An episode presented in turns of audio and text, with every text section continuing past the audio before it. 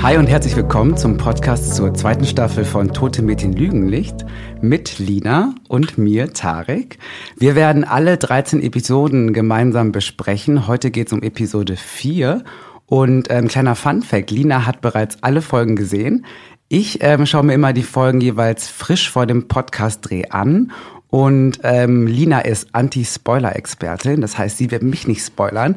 Und ähm, sollten wir euch mal spoilern, dann warnen wir davor. Keine Sorge. Und ähm, wenn ihr mitdiskutieren wollt, was uns sehr, sehr freuen würde, dann könnt ihr das gerne tun. Und zwar auf der Facebook-Gruppe, der deutschen Facebook-Gruppe 13 Reasons Why Netflix-Gruppe. Ich habe so ein bisschen Angst vor der Marcus-Folge. Warum? Weil ich ähm, es so schwer finde, irgendeinen Zugang zu ihm zu finden. Und äh, normalerweise versuchen wir immer bei den Charakteren so ein bisschen nach dem Warum zu fragen und in der zweiten Staffel einfach zu beleuchten, warum sind die Dinge passiert, was ist vielleicht noch die andere Seite der Story. Und bei Marcus ist es so, dass ich mich fast schon gesperrt habe zu sagen, ich, ich will das gar nicht wissen. Ich will bei ihm und bei seinem Charakter gar nicht nach dem Warum fragen. Ich bin da raus. Es gibt eh keine Rechtfertigung für, für sein Verhalten und für den ganzen Aufbau vom Charakter Marcus. Ich hatte auch meine Probleme mit Markus auf jeden Fall, habe aber dann, wo es dann darum ging, okay, ähm, in was für einer Family wohnt er, wie reagiert sein Vater auf ihn, was für ähm, Standards werden ihm quasi ja durch die Erziehung irgendwie ja eingetrichtert, mhm. ähm, hatte ich dann so einen kurzen Moment, wo ich dachte, okay, Markus, ich hab dich jetzt. Und dann aber gibt's ja eine Szene, ähm, wo er quasi ähm, vor Gericht ist ja. und einfach richtig krass Scheiße labert. Und die Szene können wir auch einfach sofort mal angucken. Und ich muss mich bloß kurz einmal mental darauf vorbereiten, weil als ich die Szene gesehen habe, es sind Schimpfworte meinerseits gefallen. Ich bin durch den Raum getigert und war so wie ganz viele Fs an dieser Stelle. So, how? Ganz ehrlich, Markus, wie kommst du dazu? Aber lass sie uns einmal angucken und ja. uns gemeinsam so fühlen und dann drüber reden. Am Anfang war sie nur nett zu mir, weil sie einen Gefallen von mir wollte. Sie stand auf einen anderen Jungen, und sie hat mich gebeten, sie zu verkuppeln. Das war zu viel für mich. Ich war verletzt und durcheinander. Und ich wollte ihre Hand nehmen, naja, um sie für mich zu gewinnen. Da hat sie mich weggestoßen. Also, nachdem sie sich auf ein Date mit Ihnen eingelassen hatte, nutzte Hannah dieses als Gelegenheit, um ein Date mit einem anderen zu kriegen? Ja. Marcus, davon hören wir zum ersten Mal. Können Sie der Jury bitte offenlegen, um wen es Hannah ging?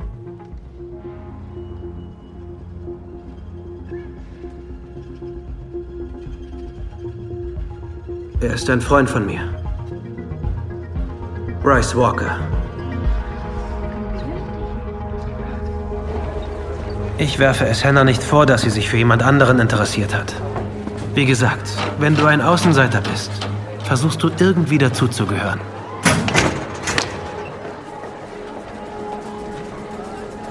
Nämlich zu Bryce Walker, der King der Schule. Jedes Mädchen will ihn.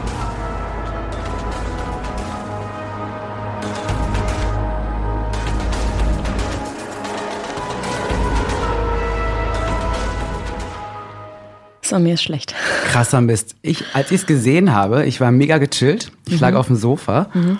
und gucke diese Szene. Und ähm, als er dann Bryce irgendwie mit ins Spiel gebracht hat, bin ich wirklich so wie so aufgestreckt und dachte ja. mir einfach nur so, what? Ja. Wie kannst du ja. das jetzt tun? Du hast gar keinen Grund eigentlich. Ja jetzt Bryce damit reinzubringen und dann diese Lüge über ähm, Hannah zu erzählen. Ich war wirklich, ich war stinksauer auf Marcus. Ich hätte nicht gedacht, dass ich es schaffen würde, jemanden in diesem Court zu finden, den ich schrecklicher finde als die Anwältin. Aber wow, ja. Markus hat's geschafft. Ja, an der Stelle. Ich fast, also ich muss echt durchatmen, weil ich die, ich fand es so schrecklich. Aber auf der anderen Seite gab es eine einzige Stelle im Off, in dem ich eine Connection, nein, keine Connection, aber in dem ich gedacht habe, wow, Markus, du sprichst dich über Hannah dieses ähm, Ich werfe Hannah nichts vor. Am Ende sucht jeder von uns seinen Weg dazu zu gehören und ähm, ähm, dann bringt er Bryce ins Spiel und sagt so, ja, jeder will zum King der Schule gehören oder in seinem Netzwerk sein und, und das ist nun mal Bryce. Und dann dachte ich so, Marcus, du sprichst nicht für Hannah du sprichst für dich. Ich weiß nicht, ob ihm das in dem Moment bewusst ist, dass er einfach nur das, was er denkt, reinprojiziert in Hannah. Aber die Frage, die wir uns jetzt auch in dieser Podcast-Folge stellen, ist ja auch so ein bisschen zentral. Warum lügt Marcus? Und wa warum lügen Menschen? Was, kann dahinter stecken? Die Frage nach dem Warum. Und an der Stelle habe ich gedacht, ja, ganz oft lügen Menschen, um ihren Ruf zu retten, um ihn zu verbessern, um ihn ähm, stark aussehen, stehen zu lassen, um eine Maske zu wahren. Aber ganz oft habe ich das Gefühl, lügen Menschen auch, weil sie selbst zu unsicher für ihre Gedanken sind. Weil sie das Gefühl haben, dass ihr Standing nicht ähm, stark genug ist, um wahrgenommen, ernst genommen, wirklich gehört zu werden.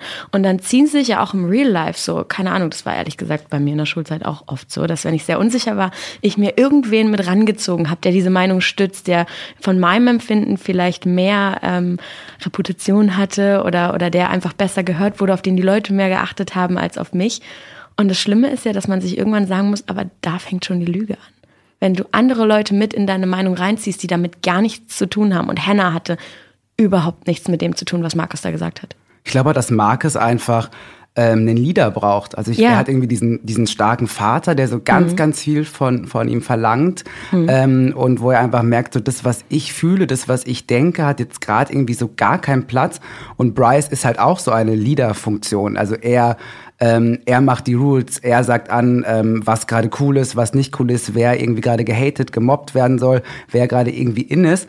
Und irgendwie ähm, ja, sucht Markus da, glaube ich, ganz krass so eine Vorbildfunktion, ähm, um aber auch äh, zu, ja, zu verstecken, wer er wirklich ist, Ja. welche Positionen er wirklich vertritt, ähm, wen er auch wirklich mag, ähm, wer seine wahren Freunde sind. Und ähm, ja, Markus hat da ein ganz, ganz großes Bedürfnis, glaube ich, danach geleitet zu werden von jemandem, weil er denkt, wenn er nicht mehr geleitet wird, wenn es wirklich mal darum geht, was er wirklich selber fühlt, ähm, wen er auch wirklich selber mag, dann würde er schwimmen, weil das kennt er nicht. Ja, er, er hat überhaupt diesen Teil seiner Persönlichkeit ja auch nie ausgelotet, nie versucht auszuloten. Und ich habe gar nicht so sehr das Gefühl, dass er so gerne geführt wird.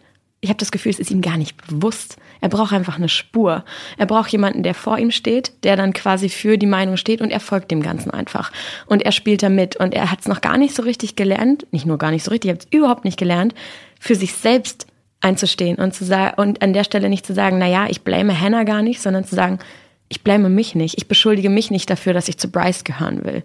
Und diese Schutzbehauptung, die er dafür oder dass er Bryce mit ins Spiel gebracht hat, das war in dem Moment so. Also ich habe das Gefühl gehabt in der Szene, ich weiß nicht, wie es dir ging, dieser eine kurze Augenblick, in dem er seinen Vater ansieht. Das ist mir eiskalt den Rücken lau- runtergelaufen. Das ist wirklich nur so eine Millisekunde in der Szene, aber wie der Vater seinen Sohn anguckt und wie er, er zuckt nicht mal zusammen, aber als Zuschauer hat man fast das Gefühl, er zuckt zusammen und ist sofort in Spur. Er weiß, was er zu tun und zu sagen hat. Und ähm, ja, vielleicht können wir die Szene anschauen, weil ich finde, dann macht unsere Diskussion viel mehr Sinn, dass wir noch mal einmal schauen, wie dies, dieses Vater-Sohn-Verhältnis ist und dann können wir das, glaube ich, besser connecten. Alles gut bei dir? Ja, alles gut. Wirklich? Äh, Ja, ich schätze, ich bin nur ein bisschen nervös. Ach, mein Sohn, werd doch nicht nervös. Das wird schon gut gehen. Erzähl denen einfach dasselbe wie den Anwälten letzten Herbst. Die Wahrheit wird euch befreien, oder? Ja, nein, ich weiß. Ähm, aber... Äh, Dad, was ist, wenn Sie Fragen stellen, die Sie vorher nicht gestellt haben? Wenn Sie von mir verlangen, dass ich Namen nenne. Was für Namen? Ich weiß nicht, Dad, es ist nur... Ein paar von den anderen Schülern haben Freunde von mir in Schwierigkeiten gebracht. Hör zu. Du hast hart gearbeitet, so weit zu kommen. Härter als andere Leute in derselben Position. Und Beziehungen sind sehr wichtig. Sie sind alles. In einem gerechten System bringt dich niemand in eine Lage, in der du unglückliche Entscheidungen treffen musst. Aber das hier ist kein gerechtes System.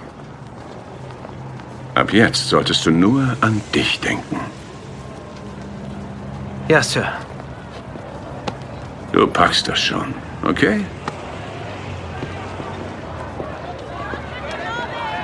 Du musst einen Weg finden, wie du in diese Welt gehören kannst. Du musst einen Weg finden, stark zu sein. Das ist eine Szene, wo ich zugeben muss, dass ich ganz kurz auch sowas wie Verständnis für Markus hatte, ähm, was ich in der ersten Staffel nicht hatte, weil Markus hat ja schon, ja, er hat schon ordentlich Scheiße gebaut in puncto Hannah, also die Geschichte mit dem Valentine's Date, ähm, wo ähm, er sich mit ihr trifft und wir jetzt auch in dieser Folge erfahren, dass es ja auch, auch um eine Wette ging, Ja. die zwischen ihm und Bryce und den anderen Jungs halt lief. Und dann dieser Moment, wo er Hannah ähm, sowas von krass bedrängt und ihr einfach zwischen die Beine fasst und sie ähm, erneut in eine Situation bringt, die ich kann mich da nicht hineinversetzen, aber wo ich das Gefühl habe auch, da bricht schon wieder so was ganz Krasses für sie einfach zusammen. Sie ist wieder ja. in der Situation, es sind wieder ähm, irgendwie die Gruppe von Jungs, die sie ähm, ja einfach belächeln, auslachen, ähm, sexuell begrapschen, also einfach eine untragbare Geschichte, wo ich echt dachte, äh, Markus, wer bist du? Was denkst du eigentlich? Und dann haben wir jetzt diese Szene, äh, wo der Vater äh, mit ihm spricht und ich bin da ganz krass auch zu mir gekommen, weil ähm, mhm. ich fand diesen Satz ähm, ziemlich prägnant von dem Vater, wenn das System ähm, gerecht wäre, dann wäre alles fein, aber es ist so nicht. Und du als Marcus ähm, musstest so nach dem Motto immer mehr machen, um da hinzukommen, wo du halt bist. Und für mich ist es ganz klar auch ein Ding von, du musstest mehr machen, weil du halt schwarz bist. Mhm. Und ich kenne das selber auch von meinen Eltern, ähm, die mir immer gesagt haben, als ich klein war, dass ich besser sein muss als äh, meine Freunde, die weiß sind, dass ich mehr machen muss, weil ich sonst anders bewertet werde. Und da hatte ich so diesen Moment, wo ich dachte, ach krass, Markus, ich verstehe dich jetzt ein bisschen zumindestens. Ich verstehe, dass du halt auch quasi in einer Situation bist, mit der du krass überfordert bist. Ähm, dann noch diesen starken Vater irgendwie im Hintergrund zu haben. Und ähm, ja, also diese, diese Geschichte von, wenn du halt nicht weiß bist, musst du mehr machen, musst du mehr erreichen, darfst du auch nicht die gleichen Fehler machen wie deine deutschen Freunde, weil dann immer gleich gesagt wird, nicht Tarek macht den Fehler oder Marcus in, in dem Falle, sondern ähm, alle Schwarzen sind halt so und deswegen verhält sich jemand mhm. so, wie er halt ist. Und ähm, ja, da war ich halt bei ihm und dachte mir so krass, das ist auch etwas, was ich selber aus meiner eigenen Geschichte halt auch einfach kenne. Ich fand es so ähm, in dem Moment auch für mich Verständnis ergebend, Verständnis bringt, ähm, dass ich diese, also warum lügen Menschen, weil sie unsicher sind? Wer lügt, ist unsicher. Und Marcus ist, alles an ihm ist unsicher. Und auch diese Beziehung zum Vater, der Vater spricht es ja nicht mehr aus, er spricht es ja nicht mehr an. Es sind die ganze Zeit indirekte Impulse, die er von links, von rechts kriegt, Erwartungen und irgendwie eine Richtung, die der Vater vorgibt, die er aber auch wiederum nicht so richtig ausspricht. Und Markus, der so händeringend sagt, aber was mache ich, wenn sie andere Fragen stellen? Was, was mache ich, wenn sie einen Namen von mir wollen? Und der Vater ist so wie, du weißt, was du zu tun hast. Und es schwebt die ganze Zeit so über ihn. Und selbst ich habe dann in dieser Szene diesen Druck gespürt. Also es ist für mich immer noch keine Rechtfertigung für Marcus, aber es eröffnet einen so ein bisschen dichter an ihn ranzukommen, dass man eben irgendwie merkt, okay, der, der wird von einem Vater erzogen, der ihm niemals Sicherheit gegeben hat, der ihm immer das Gefühl gegeben hat, pass auf, du hängst in einem Netz. Und er sagt ja auch in, in, dieser, ähm, in dieser Folge, mein Vater hat mir immer gesagt, dass ich bewertet werde. Dass egal was ich mache, ich werde bewertet. Und der Vater gibt ihm, finde ich, auch ganz klar das Gefühl, und wenn du einen Schritt falsch machst, zack, dann gibt's dafür ein Urteil. Und wie kannst du dich davor schützen, dass du fällst? In dem du ein Netz hast. Also der Vater hat ihn quasi nicht als Kind erzogen, nicht als Person oder als Mensch, sondern er hat versucht, ihm eigentlich ein politisches Gefüge mit in seine Persönlichkeit zu drängen. Und dann sieht man diesen Marcus da sitzen, der sich denkt, okay, wenn ich jetzt verurteilt werde, könnte ich fallen. Wie schütze ich mich vorm Fallen? Oh, ich versuche mich so in den Favor oder einfach so in die Gunst von Bryce zu bringen und ähm, verknüpf ihn jetzt und gebe ihm gleichzeitig das erste Mal auch so Schutz in, in diesem Prozess.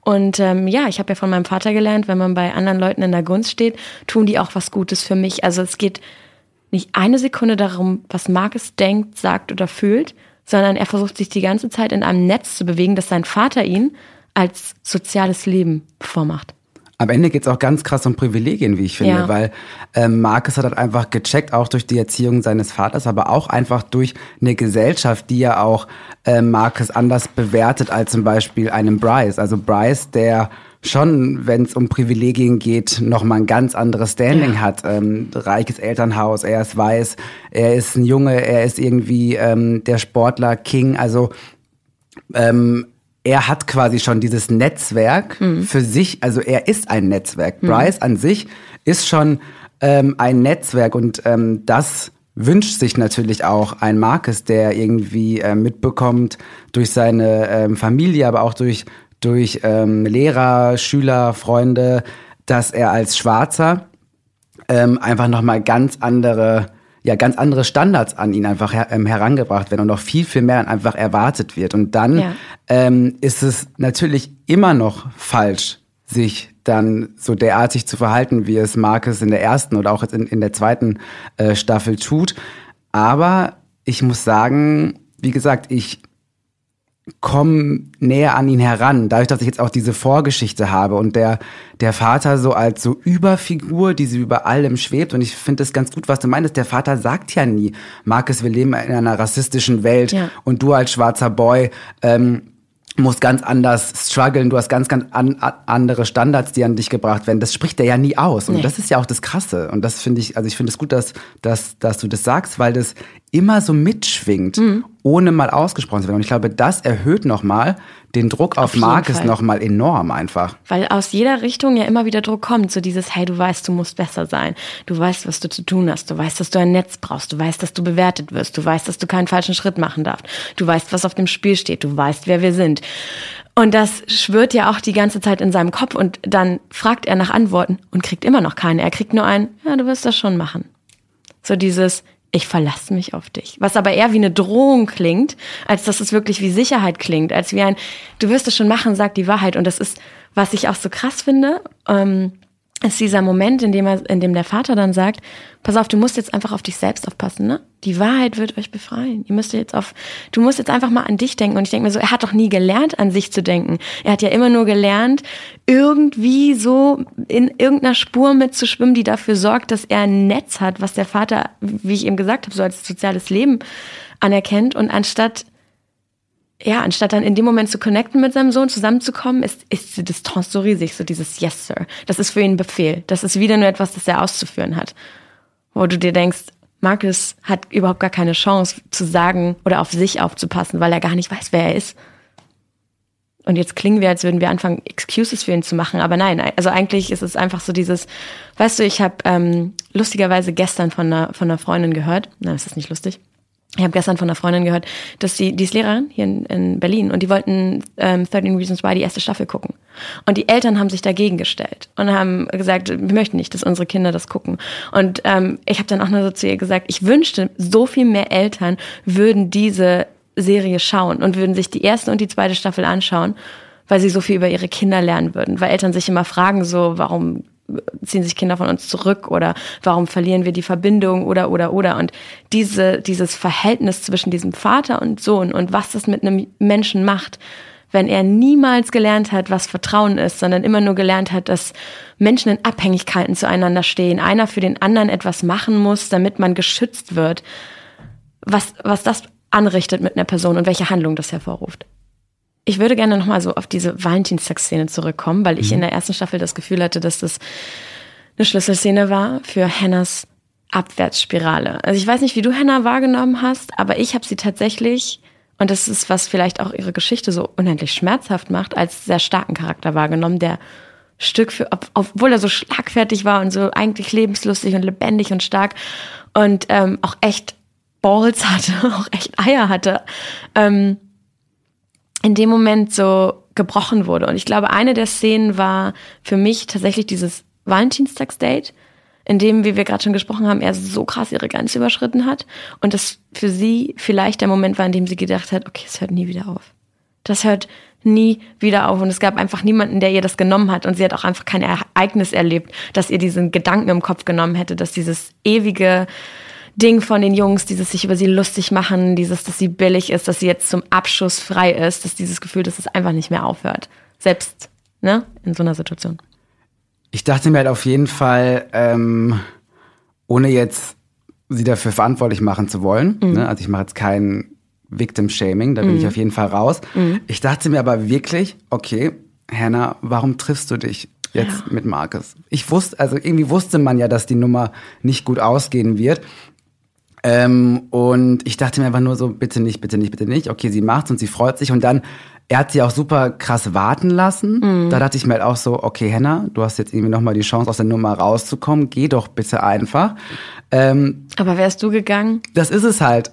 Am Ende verknallt oder hofft man halt natürlich auch, dass die Person einen dann doch auch gut findet. Ja, ne? klar. Und ähm, deswegen, also ich schäme Hannah nicht, äh, Hannah, Hannah, Hannah, Hannah nicht, Markus. ich schame, ich schäme Hannah nicht dafür, dass sie sich äh, mit ihm getroffen hat, weil am Ende wollte sie natürlich auch einfach ja, sich verlieben, eine schöne Ja. Zeit haben, ähm, nettes Date haben. Es war, es, es, es war Valentinstag. Es lief ja auch diese Aktion mit den Namen. Ähm, Sie ist ja bei, bei Marcus dann auf der Liste gelandet. Also es sind ja auch alles schöne Momente, die sie, glaube ich, auch einfach mal für sich haben wollte. Sie hat ja auch Ja. das Recht darauf gehabt, dass sie sich in einen netten Typen verliebt. Dass halt Marcus das am Ende nicht war, das ist ja dann nicht die Schuld von Hannah, sondern am Ende halt einfach Marcus, der einfach ähm, sich ihr gegenüber einfach unfassbar respektlos verhalten hat. Und dann gab es ja auch in, in der ersten Staffel noch die Szene, wo dann halt Zack quasi zu ihr kommt und sich zu ihr setzt und sie ihn ja dann auch komplett von sich schiebt. Völlig Ja. zu Recht, weil ne, nach der Aktion, sie wusste ja gar nicht mehr, wem sie da jetzt überhaupt noch vertrauen kann, wer jetzt überhaupt noch äh, irgendwie keine Spielchen spielt. Ähm, und ähm, ja, sie war einfach unfassbar krass verletzt. Das war halt wieder eine Aktion, ähm, wo, ja, wie gesagt, krass ihre Grenze überschritten wurde, Ja. wo es auch körperlich wurde, Ja. wo sie in, also wortwörtlich in die Ecke gedrängt wurde ja auch. Er ist ja wirklich konnte nirgends rübergerutscht, sie hin, konnte ja. nicht raus, sie Ja. konnte nicht wegrennen, sie konnte sich nicht wehren, sie hat ihn ja dann auch weggeschubst, völlig zu Recht. Also sie hat es dann ja doch geschafft, irgendwie die Situation zu brechen.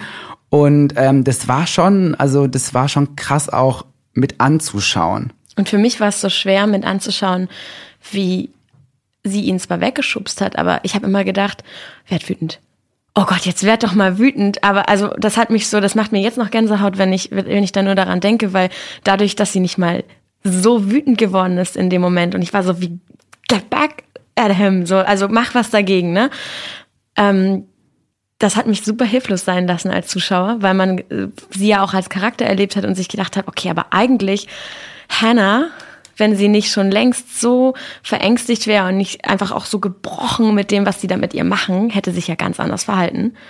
Und so ein bisschen, auch wenn wir die Szene, die wir jetzt gucken, echt diskutieren müssen, aber die hat mir Genugtuung verschafft. Muss ich leider ganz, ganz persönlich gefärbt so sagen, dass sie uns angucken. Hey, Marcus, warte mal. Ähm, weißt du, ich habe gerade nicht viel Zeit zum Reden, Hannah. Also, Oh, schon okay, es wird nicht lange dauern. sie hat mich benutzt, um an jemand anderes heranzukommen. Ich habe gehört, du warst schlecht drauf wegen unserem Date. Hör mal, ich weiß nicht, was du da gehört haben willst, aber... Hör auf, dich rauszureden. Aber ich glaube, ich sollte dir vielleicht noch eine Chance geben. Um zu sehen, ob wir es nicht doch mal auf deine Art versuchen. Hey, sag mal, was soll das denn jetzt? Ist das nicht, was du wolltest? Ist es nicht erregend, so angefasst zu werden? Hast du Lust, dich auszuziehen und mit mir das zu machen, womit du vor deinen Freunden angegeben hast? Oder war das bloß ein riesiger Fake, um dich größer zu machen, als du bist? Ich wette, das hier erzählst du deinen Freunden nicht, oder? Ich bin mir ziemlich sicher, dass diese Szene, die wir gerade gesehen haben, super stark diskutiert werden wird. Diese, ähm, ja, dieses Spiegeln von Hannah. Und ich muss ganz ehrlich gestehen, als ich die Szene gesehen habe, habe ich gedacht, warte, ist das wirklich passiert? Oder ist das jetzt quasi sein, sein, sein Gewissen? Weil so ein bisschen war es ja fast so eine Szene, in der ich gedacht habe, nein, das hat sie nicht durchgezogen, das hat sie nicht gemacht. Ich dachte erst, sie ist jetzt wirklich flirty mit ihm. Das dachte Ja? ich. Ja. So, ich dachte so, okay, Hannah, Hannah, Hannah. Ja. Und dann kam, ah, Hannah, jetzt verstehe Ja. ich, warum du dich Ja. so verhältst gerade. Ja, und es ist natürlich schwierig, ähm, die Szene zu bewerten, weil ganz klar, also ich finde, das muss man vorweg sagen, Hannah überschreitet hier eine Grenze. Und äh, ich bin absolut kein Fan von diesem, du hast was mit mir gemacht, ich mache jetzt das gleiche mit dir. Also wo kämen wir hin, wenn wir so miteinander umgehen würden? Aber, und du darfst mich gleich übelst in die Schranken weisen, ähm, ich habe gefühlt gejubelt und habe gedacht, oh ja, das, ich habe das irgendwie gebraucht und es hat mir leider Gottes Genugtuung verschafft, weil ich in dem Moment gedacht habe, es ist wirklich auch immer, es ist Wahnsinn, wie groß Menschen sich angegriffen fühlen oder ähm, wie sie zusammenbrechen, wenn man nichts weitermacht, als ihr Verhalten zu spiegeln. Ähm, ob man das jetzt mit einer so körperlichen Grenzüberschreitung macht, wie Hannah es gemacht hat, die für mich aber auch so eine Befreiung war, eine krasse Provokation, so ein, so ein fast schon sich rauskämpfen aus der Ecke, in die er sie so krass gedrängt hat. Also es war von ihr, glaube ich, wirklich so ein, es war ein Befreiungsschlag, bei- dem sie nicht auf Fairness gesetzt hat, sondern tatsächlich nur daran gedacht hat, wie sie, wie sie sich aus dieser schrecklich engen und bedrängenden Situation rausboxen kann. So, so habe ich das zumindest aufgefasst. Und, und was das mit Marcus macht. Und gedacht habe ich in dem Moment tatsächlich so, ich will niemanden encouragen oder, oder dazu bewegen, sich so zu verhalten und ähm, mit Grenzüberschreitungen anderen Leuten irgendwas aufzuzeigen. Aber trotzdem war diese Szene so immens wichtig, um zu zeigen, hey, sie macht nicht mal was krasseres. Sie macht das Gleiche. Und was macht das mit dir? Okay, ich bin zum Abschluss frei. Nee, überhaupt nicht. Ich meine, ich hader ja auch mit mir bei dieser Szene. Auf der anderen denke ich mir natürlich auch, ja, die Frage ist halt, die ich mir stelle, hat er das verdient? Weil wenn man jemanden etwas antut, meint man mhm. ja, dass das okay wäre. Es gerecht wäre. Es ist gerecht, weil er hat das ja auch mit mir gemacht. Da komme ich halt ein bisschen in, in Schwierigkeiten. Na klar, mhm. das ist mega der starke Moment von Hannah, aber ist es nicht auch ein starkes um sich rumschlagen? Also nochmal ja. die letzten Kräfte irgendwie, also das letzte Stück von ähm, ich weiß aber, wer ich bin, hin zu ähm, ja, also das Mittel, also heiligt der Zweck die Mittel? Ich weiß es nicht. Ich finde es super schwierig. Auf der anderen Seite denke denk ich mir so, klar, er hat das schon irgendwie verdient, aber hat ein Mensch verdient, dass ein anderer Mensch ihm so dermaßen wehtut und das in dem Sinne von auch einer körperlichen, aber auch einer, einer ähm, ja, mentalen Geschichte. Ich glaube halt eigentlich nicht und wie viel besser wird Hannah dann, wenn sie die ähnlichen Dinge anwendet wie Marcus oder die anderen Jungs. Und ähm, das Verhalten, was Marcus ihr gegenüber gezeigt hat und diese krasse Grenz Grenzüberschreitung ist ein absolutes No-Go und es geht überhaupt nicht. Aber das Verhalten an sich ist ja falsch. wenn ich dann ja. quasi hingehe und dasselbe Verhalten aus einer Revenge ähm, von äh, du hast das verdient, weil fühl dich doch mal so wie ich. Mhm. Natürlich müsste er sich auch so fühlen wie sie, dann würde er das auch überhaupt nicht machen. Klar, das Ergebnis ist das Richtige. Ja. Dass Marcus mal schnallt, was das eigentlich heißt, wenn jemand so krass bedrängt wird. Und was es auch heißt, mal Kontrolle so krass auch zu verlieren und auch Kontrolle über den eigenen Körper zu verlieren. Ja. Ähm, ja. Von daher High Five an Hannah für das Ergebnis, was bei Markus erzielt wurde.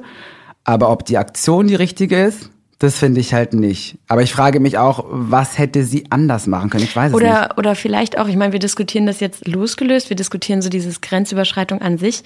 Aber warum zur Hölle tatsächlich, einfach mal so einfach reingeworfen, soll Hannah denn so viel besser sein? Also warum erwarten wir von Hannah, weil wir natürlich mit ihr sympathisieren und wissen, wer sie eigentlich ist, aber wer sind wir von Hannah zu erwarten, dass sie sich in ihrem Alter und in ihrer Situation, in der sie steckt, so viel besser verhalten könnte. Das ist halt so ein bisschen dieses, ja, natürlich, wir würden echt, ne, sie noch mehr beklatschen, wenn sie auch noch dort das Richtige tun würde. Aber ich habe das Gefühl, dass es, dass man das auch aushalten muss, dass sie in dem Moment so, so gehandelt hat und dass man, dass man, dass wir jetzt diskutieren müssen, ob das okay war oder nicht. Und ich bin da voll bei dir. Das Ergebnis so ja.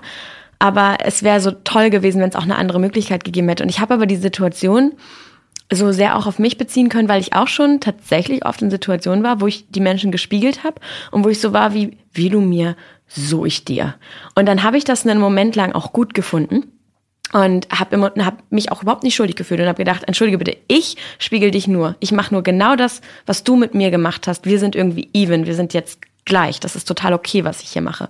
Und dann hatte ich halt auch dann hatte ich Freunde, die dann gesagt haben, nee, Lina, so, so läuft das aber nicht. Und so bist du auch überhaupt nicht. Und fühlst du dich jetzt besser, nur weil du genau auf der gleichen Ebene bist wie dieser Mensch? Tut das was Gutes für dich?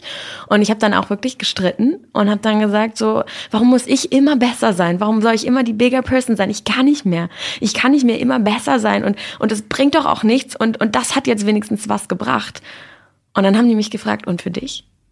Hat es, also außer dieser Rache, die so verpufft, wenn du abends mit dir alleine bist, hat es was für, für dich gebracht? Fühlst du dich wirklich, fühlst du dich wirklich, wirklich besser? Und das ist, glaube ich, so das, der Punkt, wo ich mir denke, also ich an Hannahs Stelle hätte es vielleicht durchgezogen, ja. Ich hätte es auch gemacht und danach wäre ich erstmal mich übergeben gegangen, hätte gedacht, oh wow, wow, wow, wow, wow, was.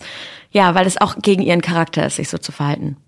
Total. Ich musste gerade auch daran denken, es gab ja schon mal so eine Form von ähm, wie du mir, so ich mhm. dir Nummer bei ähm, Tote Mädchen lügen nicht. Und zwar als Clay ähm, das Bild von ja. ähm, Tyler ja. veröffentlicht hat. Ja.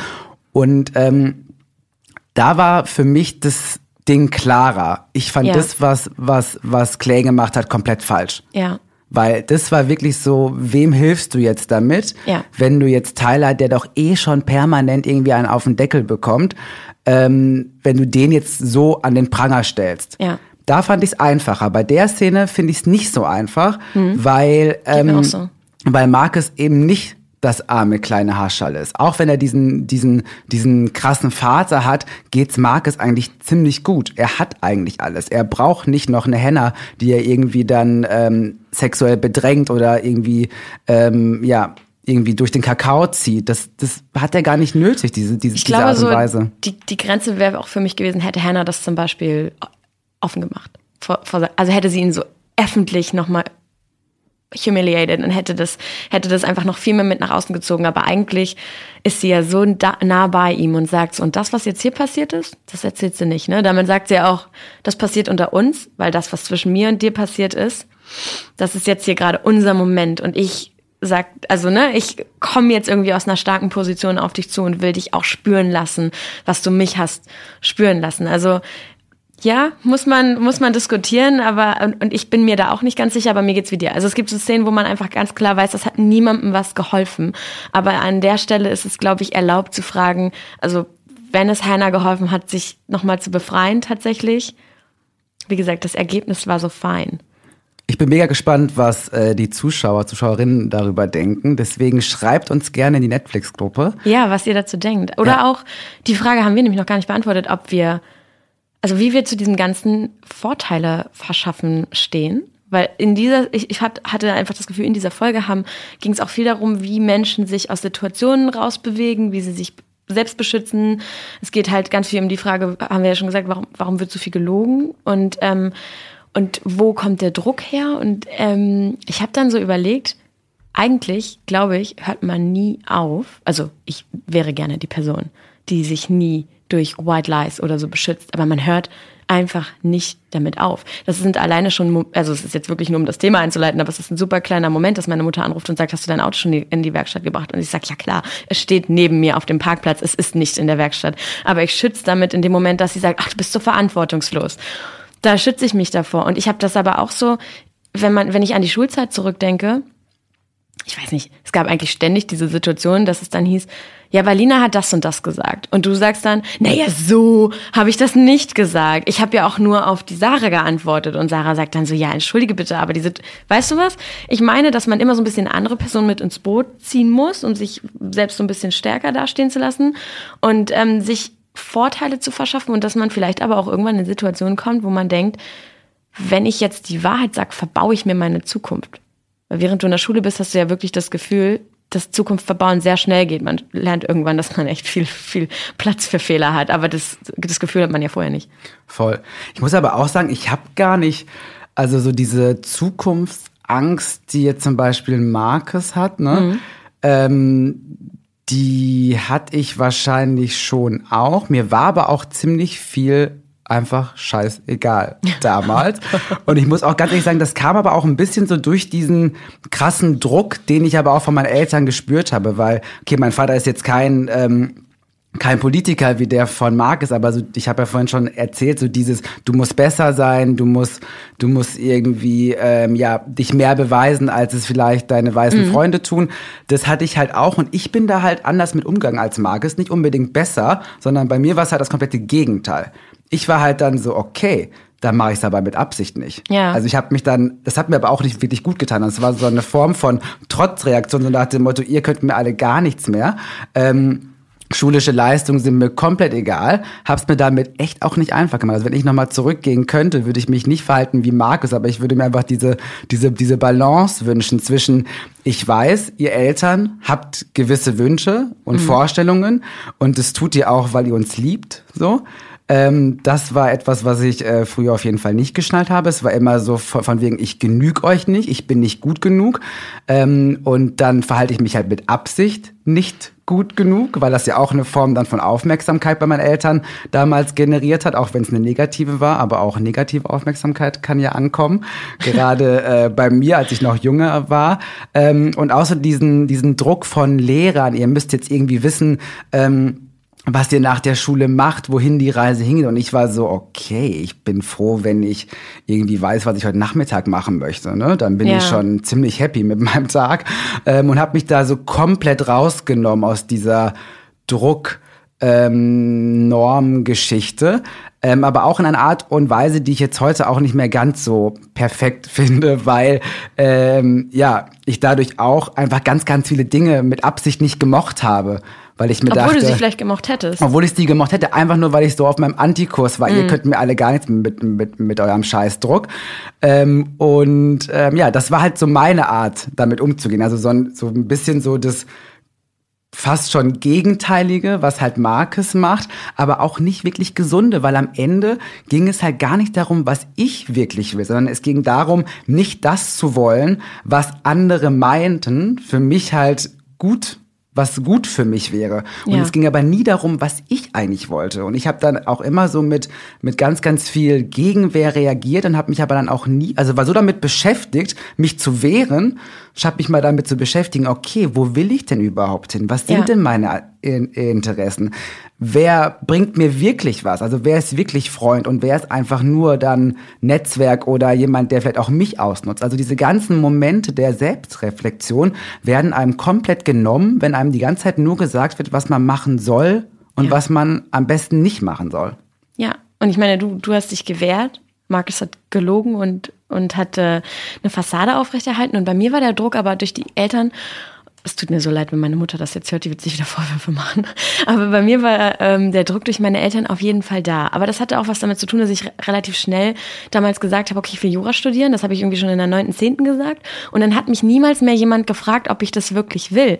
Und eigentlich immer, wenn ich ähm, dann gestruggelt habe und nicht so richtig wusste, wohin mit mir oder in Situationen waren, die schwer waren, haben meine Eltern immer gesagt, ja, aber du weißt ja, was du willst und du weißt ja, wie man da hinkommt. Also diese Sätze habe ich tatsächlich von zu Hause auch gehört, obwohl die, glaube ich, nie die waren nie böse gemeint. Es war einfach eher mal so dieses Kind, jetzt fokussier dich doch wieder auf das, was du willst. Aber es hat halt niemand hinterfragt, ob ich das will. Und meine Mutter hat dann auch ganz oft zu mir gesagt, so ja, man, man braucht sich, man muss sich nicht immer streiten, man weiß nie, wozu man die Leute nochmal braucht.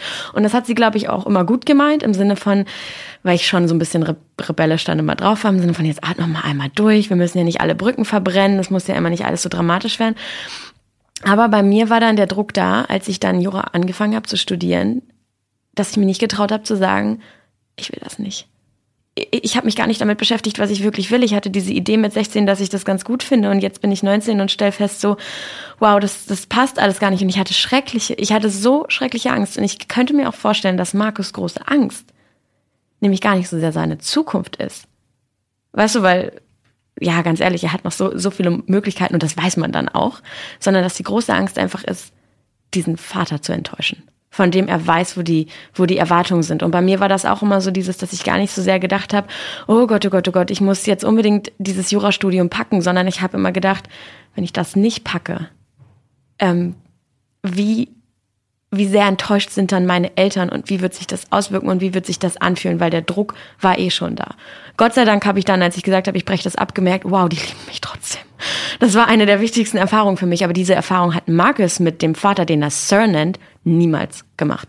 Und es ist ja auch dann total befreiend für dich wahrscheinlich gewesen, zu Ja. sagen, okay, ähm, das, was ich vielleicht mal wollte mit 16, 17, ist auch vielleicht ganz logisch nicht mehr das, was ich Ja. jetzt heute mit ähm, Anfang 20 möchte. Und bei mir war es halt wirklich komplett anders. Mir wurde immer vorgeworfen, vorgeworfen, dass ich nicht weiß, was ich mit meinem Leben anfangen soll, dass ich so ein Ja. Tagträumer sei. Ja. Ähm, und irgendwie mich so durchs Leben schlawinern würde. Und ähm, das hat aber dann auch so bei mir diesen Punkt reingemacht, dass ich wirklich nicht wusste, was ich machen wollte, obwohl ich vielleicht doch irgendwie in mir schon das Gefühl hatte, okay, ich habe irgendwie mal Bock, ähm, äh, ja, äh, irgendwie mal was, was mit Medien zu machen. So, ich wollte immer zum Fernsehen früher. Früher gab es nämlich noch Fernsehen. Liebe, liebe Zuschauende, dieses komische Ding, was da im Eck eurer Eltern steht.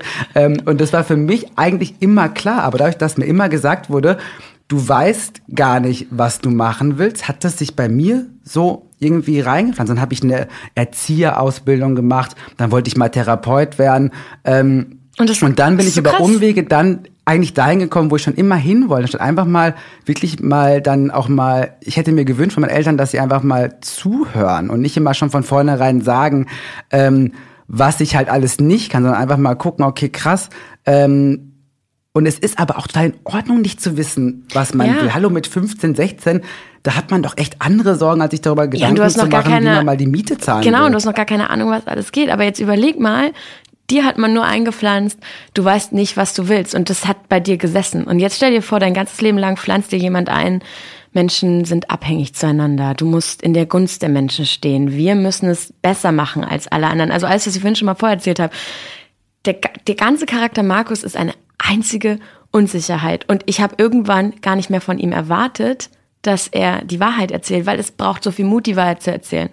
Und selbst in kleinen Dingen, weißt du, wie oft ich am Telefon, wenn meine Mutter gesagt hat, und? Wie läuft's im Studium? Gesagt habe, ja, läuft gut, mega, die Vorlesung war heute toll. Danach habe ich aufgelegt und geheult, weil der Druck zu lügen, es ist so bescheuert, es ist wirklich so bescheuert, aber das war so ein Ding für mich, zu sagen, Mama, Papa, ich finde das Studium schrecklich und ich weiß jetzt nicht mehr, was ich mit meiner Zukunft will. Also habe ich lieber diese Schutzbehauptung aufgestellt, dass alles gut ist und habe mich dahinter versteckt und habe das ganze vier Semester durchgezogen.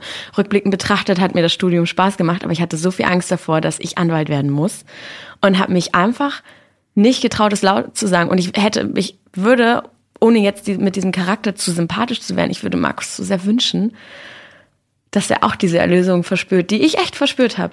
Also an der Stelle muss ich aber auch sagen, dass ich meine Eltern nicht mit Madam und Sir angesprochen habe und wahrscheinlich auch nicht die, Distanz ihnen habe und jetzt leicht reden habe zu sagen, ey, komm, sag doch einfach deinem Vater, wie du dich fühlst. Das ist immer, ja, das klingt immer so ein bisschen herablassen. Hey, das ist doch ganz einfach. Nein, es ist super schwer. Wie gesagt, ich weiß, wie schwer das ist. Ich bin ja bei Markus mittlerweile echt auch raus. Ich glaube nicht, dass er, auch wenn du es. Ich glaube, wir machen ihn gerade es menschlicher, schön- als er ist. Mist. Ja, genau. Ich finde es schön, dass du ihm noch was wünschst und ich finde das auch gut. Menschen, Ich weiß gar nicht, warum ich das jetzt mache. Nein, es ist gut. Ne? Wir sind ja, wir sind ja keine Fieslinge und ähm, aber ich glaube, nachdem wie jetzt diese vierte Folge abgelaufen ist, ist Marcus für mich raus. Das, was Ja. Courtney geschafft hat, Stimmt. Sympathie bei mir nochmal neu zu bekommen, ähm, da müsste jetzt echt eine ganz schöne große Menge, also Marcus müsste eigentlich, um das wieder gut zu machen, gegen Bryce aussagen. Ja. Und ob er das tut, das, also das bezweifle ich jetzt mal ganz, ganz arg. Ja, ja. Und ich glaube, das ist auch, aber auch so der Moment, dass ich, wir haben ja eben darüber gesprochen, über dieses Spiegeln, über demjenigen, was das Gleiche wünschen oder wie auch immer. Ich glaube, der Grund, warum ich jetzt hier fast eine Stunde lang versucht habe, Markus, obwohl ich am Anfang noch gesagt habe, ich will überhaupt nicht wissen, warum der das alles macht, weil ich bin mit dem durch und jetzt haben wir es doch angefangen und ich habe mich darauf eingelassen und jetzt denke ich so, ja, aber auch zu einem großen Teil, weil ich mir denke, ich will nicht sein wie er. Und ich ähm, bin in der Position, dass ich es von außen als Zuschauer betrachten kann und so, ne? Sei die bigger person. Aber ja, jetzt gerade denke ich mir schon wieder so, wenn wir jetzt irgendwie zum Abschluss dessen kommen, wie Marcus sich in dieser ganzen Folge verhalten hat, denke ich mir so, nee, und jetzt will ich schon wieder nicht. Also das stimmt alles, das mit dem Vater ist schrecklich und dieser Typ besteht nur aus Unsicherheiten. Aber, und ich sag's jetzt, fuck man, er hat andere Möglichkeiten. Er hat Möglichkeiten, sich anders zu verhalten. Einfach mal nicht so feige sein. Eine Szene, die wir noch gar nicht besprochen haben, ist aber die Szene mit den Farbbomben. Ähm, hattest du das Gefühl, you deserve it? Da sind wir wieder. Nein. Siehst du?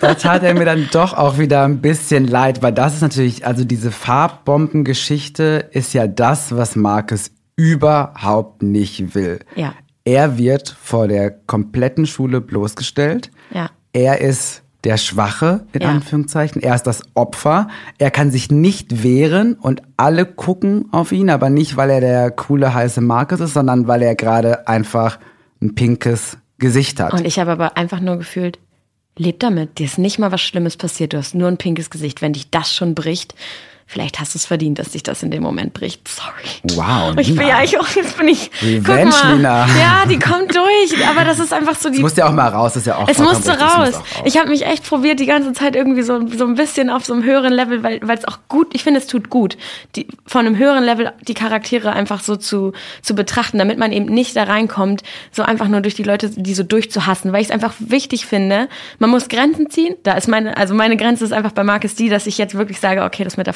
Farbbombe, das hast du einfach verdient. Aber, und es kommt ein Aber, es hat mir Angst gemacht, es hat mir wirklich Angst gemacht, wie sich Tyler dabei gefühlt hat wie, weißt du, es, äh, der macht mir Angst. Seine Charakterentwicklung macht mir wirklich Angst und das ist was, wo ich denke, der hat halt nicht diesen, wie ich gerade so diesen Revenge-Moment, dass man denkt, oh, das hast du jetzt verdient, sondern der hat fast schon eine Agenda. Der ist, das ist sein Motor. Und das ist das, wo ich anfange, dass ich schon wieder Gänsehaut bekomme, dass mir das Angst macht, weil wenn, wenn Rache und den Leuten zu geben, was sie deiner Meinung nach verdient haben, dein Motor ist, dann gehst du in eine richtig, richtig üble Richtung mit dir selbst. Vor allem dachte ich, ich halt auch, dass es halt nicht eine Farbbombe ist. Ich dachte, da knallt jetzt Ja, richtig was hoch. ich, ähm, ja, Diese- weil man diese dieses Tasche, Foreshadowing die immer hatte, ne? Und dann aus der ersten Staffel wissen wir auch, dass Tyler sich ja ordentlich äh, bewaffnet hat. Also es bleibt auf jeden Fall spannend. Ja, die ganze Entwicklung. Total. Und ich habe das Gefühl, jetzt kommt die Staffel. Also, ne? Jetzt geht's Schlag auf Schlag und man hat das Gefühl, durchatmen ist jetzt nicht mehr. Ja, es geht auf jeden Fall zackig weiter. Und ganz wichtig aber noch bei der ganzen Sache, alles, was Lina und ich hier bereden, Ja. bequatschen, das ist unsere persönliche Meinung, unsere Haltung, unsere subjektive Sichtweise auf die jeweilige Episode und unsere Meinung und Haltung kann von der von Netflix abweichen. Wir würden uns sehr freuen, wenn ihr mitdiskutiert und das könnt ihr auf der offiziellen Facebook-Seite tun. Die heißt 13 Reasons Why Netflix-Gruppe. Und wenn ihr vielleicht wie Markus das Gefühl habt, dass ihr nicht die Person sein könnt, die ihr eigentlich seid, wenn ihr auch mit viel Druck zu kämpfen hat, habt, von wen auch immer, von Elternseite, Schulseite, dann ähm, ja, sucht euch Hilfe und das könnt ihr auf der Seite tun 13reasonswhy.info.